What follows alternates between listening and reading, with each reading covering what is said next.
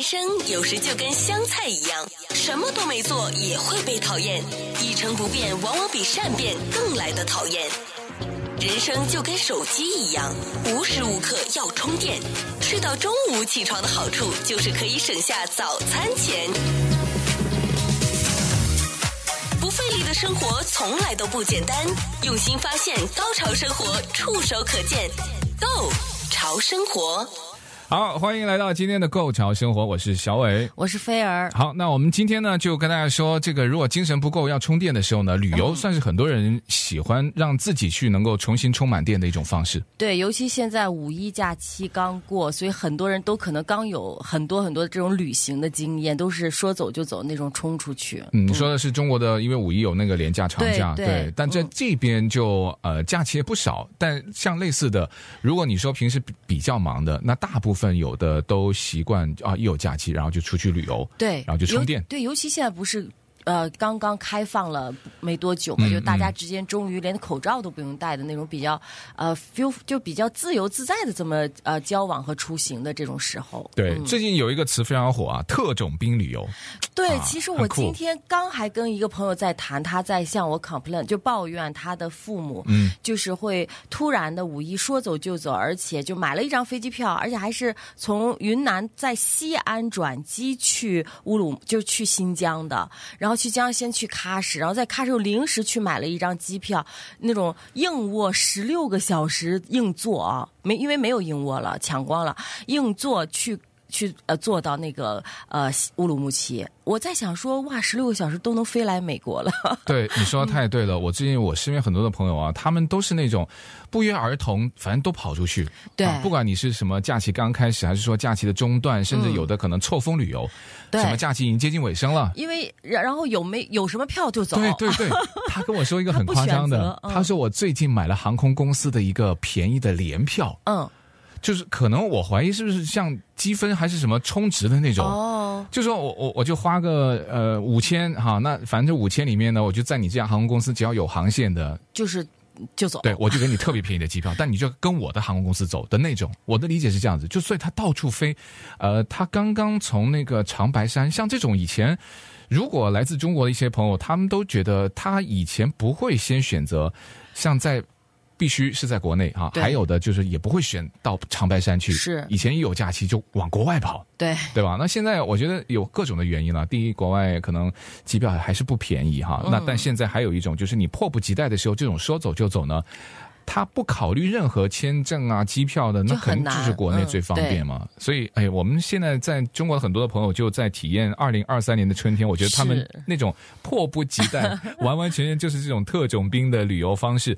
所以跟大家解释一下，这种特种兵旅游啊，现在在中国特别的火。它其实具体指的就是以大学生为主的，我们说就是年轻的群体，因为需要一定体力是吧？哎、对对对，因为他们是最大化时间的利用。嗯，他们一般选择的是什么呢？因为他们还是学生嘛。啊，我们念过大学的就知道了。那每个周末还是有假期的，可是呢，他们是在星期五哈最后一节课。对，这很像我们去打比赛。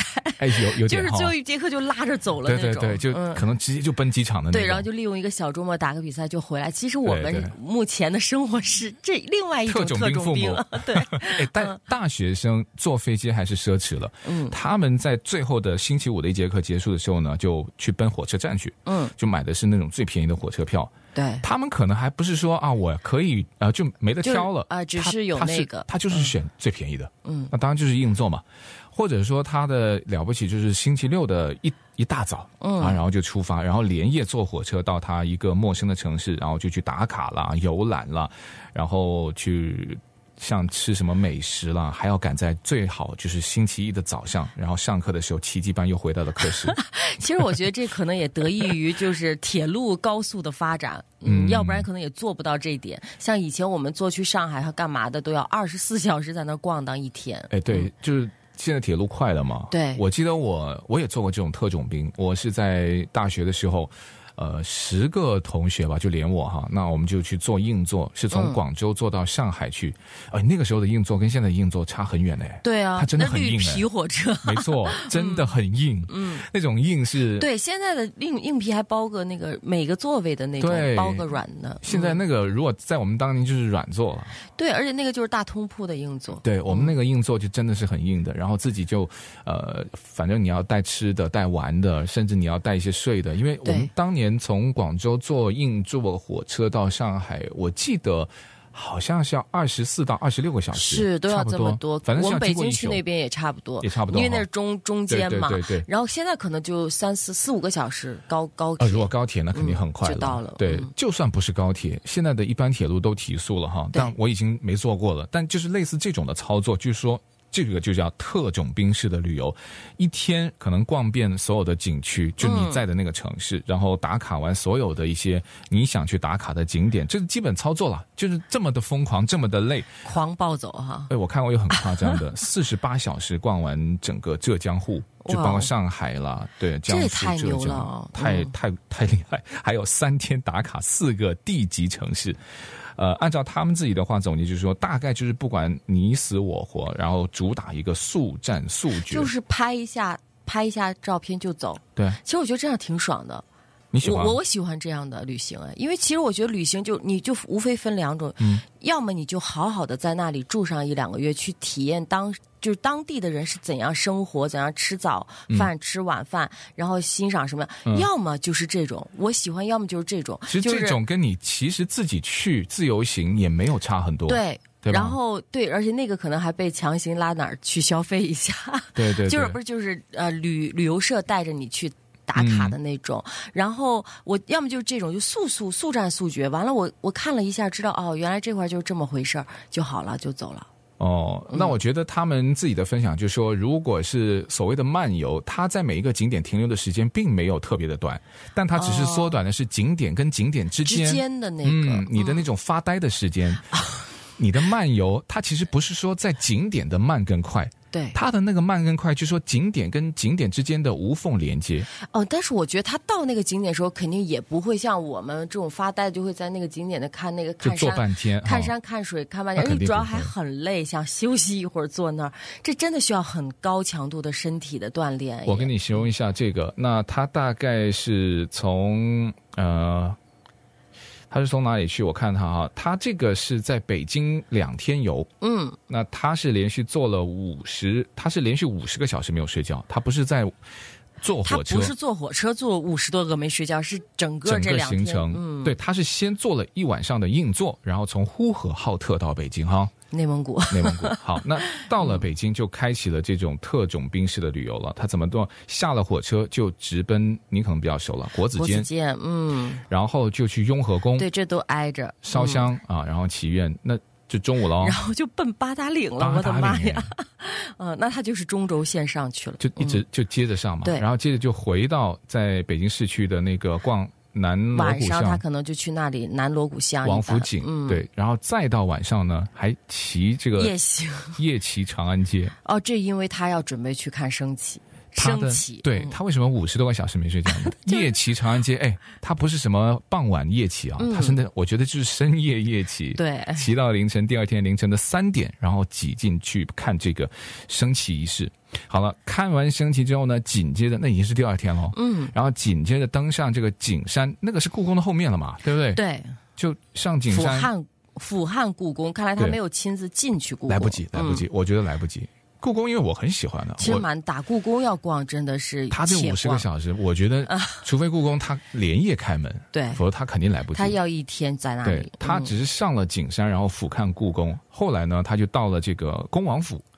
恭王府我都没去过，是在旁边吗？啊，恭王府在那个附近，附近在南池子，再往那边。嗯啊，好，恭王府算是他们这个对行程两天里面的最后一站，后来就坐火车北京火车站，然后高铁就回到。嗯、我这么看他的行程其实没问题，他真的是这么转了一圈。你觉得好？可以？哎，我觉得可以，没问题。不睡觉哎。嗯 对，以我这么个，但是我这么一个资深老北京，我好像都没有逛 逛逛过这个这些地方。我觉得这个应该真的就像特种兵哎。对，我们如果年年纪稍微年长一点，是搞不定哎，他。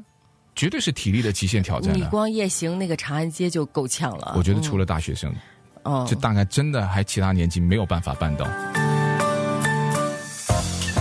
不费力的生活从来都不简单，用心发现，高潮生活触手可见，Go 潮生活。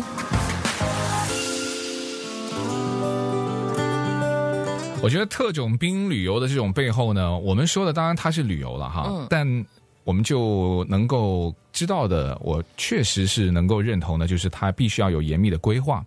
还有超强的执行能力，我觉得最关键还是那种意志力跟体力。对，而且这几个真的都正好符合了这种年轻人的他的那个特质，因为年轻人思维啊也比较清晰缜密，嗯、就尤其旅游计划，他会很快的就 search 就做 research 这些东西，做特别的细致。嗯，然后不像我们，我们都是懒着去弄，算了，交给旅行社吧，或者交给谁去弄吧，这样。对，或者说想不要想太多啊，就先可能到了，先走，啊、然后。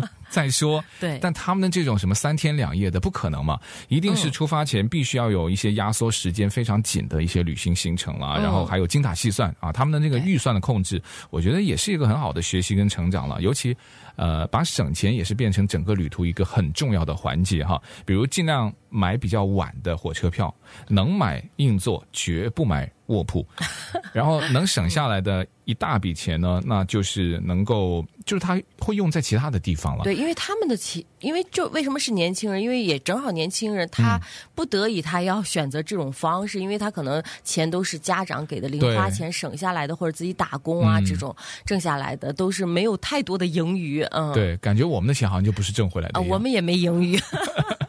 但我就觉得他有一个口号很好笑，嗯、他说：“青春没有售价，疯狂就在当下。”呃，换言之就是说，旅游特种兵啊，那变相。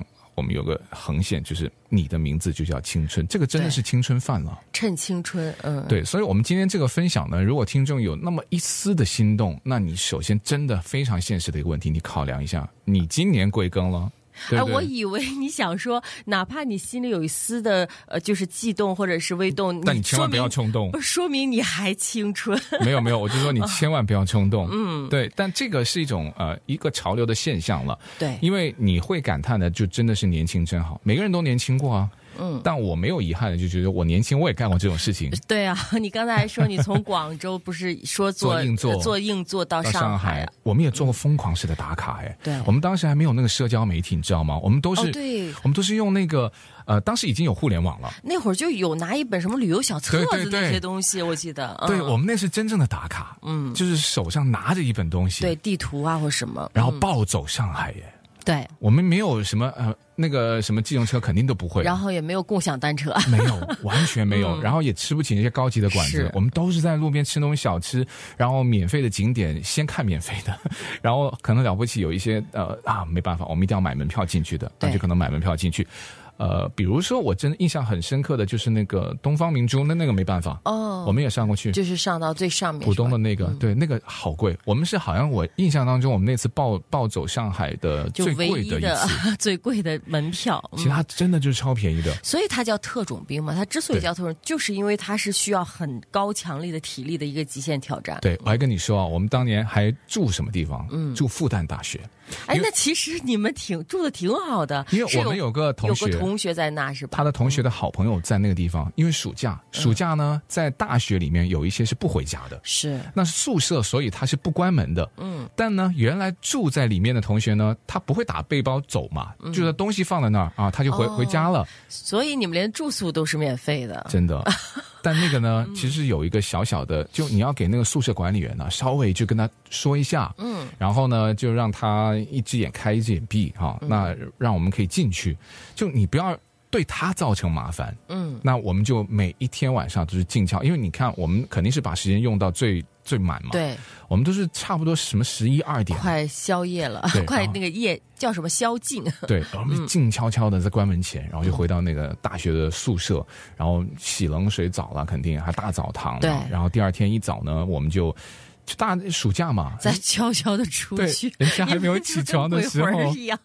但我们觉得我们赚到哎、欸，对，那会儿青春的时候，好像为了这些东西都可以，就是乐此不疲。我就是真的真的很好玩。你看，你看，我到过了那么多年了，我都能够记忆犹新，历历在目。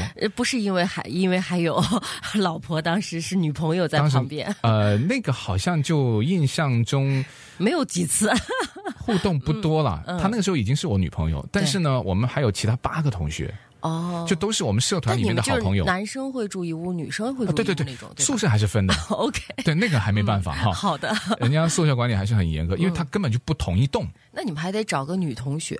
对，我们我们好像记得有，反正就大部大部分的比例是差不多一半一半吧。什么六男四女还是四男六女，就差不多就分批，然后早上就早出晚归的。我觉得这个真的是属于。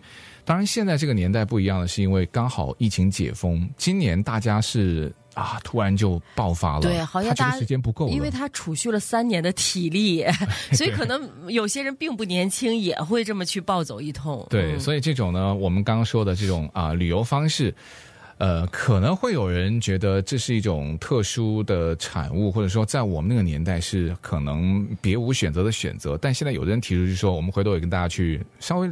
探讨一下吧，这种特种兵式也算是打卡式的旅游，究竟它是不是一个缺少灵魂的旅游呢？嗯，菲尔他觉得未必啊，我觉得其实也未尝不可。就是他缺不缺少灵魂不知道，但是我觉得我挺喜欢这种方式。然后什么叫做灵魂？对，对吧？对，你的灵魂跟我的灵魂是不是一样？是的，你的灵魂值钱，嗯、我的灵魂我 可负担的。对，我觉得在这上我不需要太多灵魂的付出。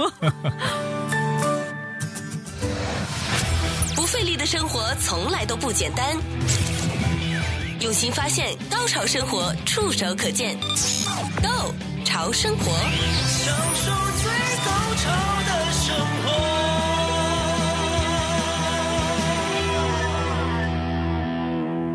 这种特种兵式的旅游，菲儿，其实我们刚刚在广告的时候，我就在深挖，我就说你不可能没有经历过，你不可能没有年轻过。我我我当然有年轻过，不可能没干过这种事情。对，其实我上大学的时候也像你似的，也有过这种，就是坐长途，就是这种铁皮呃绿皮绿皮火车的这种硬座，去到一个远的上海啊，或者是山东秦皇岛啊这种地方，嗯、大连啊去玩过，就暑期的时候。但是就是到了这个岁数，真的是几乎就被小孩啊或者什么牵绊，就没办法。再去做，其实我是很喜欢这种方式的旅行的。我们刚刚就说，你会不会爱上这种特种兵式的旅行？对，你就觉得。你就觉得太快了，我觉得是特定年龄做的事。对，没办法去欣赏到就是这个呃每一个景点的内涵的东西，你就觉得它没有灵魂或怎么样。但是我就觉得你的灵魂一直都在。就是我是那种，其实我本身这个人可能是不是很肤浅？就是每到一个地方，适合你啊。我是那种哦，看一下哦，知道哦，知道这是长这样哦，知道这怎么回事？行，走吧，就这样。旅游的目的其实也是这样子嘛。对，我好像就没有一个要深挖这每一块砖多少块砖组成。嗯、然后要深挖它每一块砖上有没有故事啊什么，就没有特，我是没有。就是特别兴趣是做这个事情的，嗯、就好像我我要用我我也是想要用我一天的时间看多一点的风景就好了。那你不会觉得特种兵的旅行方式不过是可能特定的时间、金钱有限的一些选择？可是，在你刚刚说的这，对你好像不是哎。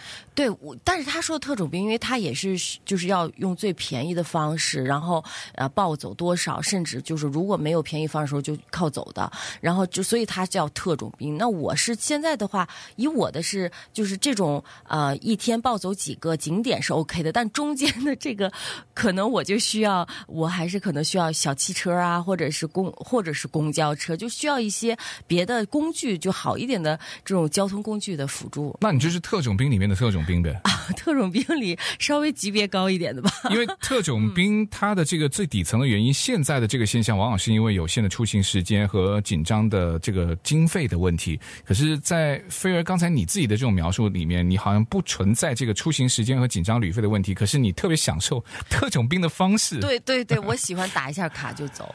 就是因为我我是喜欢一天以内多看几个景点，然后我、嗯、我不是喜欢说，呃，因为我要么我就是在一个地方住一个月，我深深的知道生活在这儿的人是什么感受，然后要么我就喜欢选择这种方式，就蹭蹭蹭蹭蹭，嗯，就这种，但只是中间的，可能现在以我这个岁数，就是中间的这种交通工具，我可能没有那么的艰苦而已，嗯。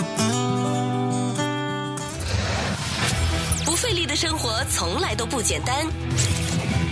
用心发现，高潮生活触手可见 Go 潮生活，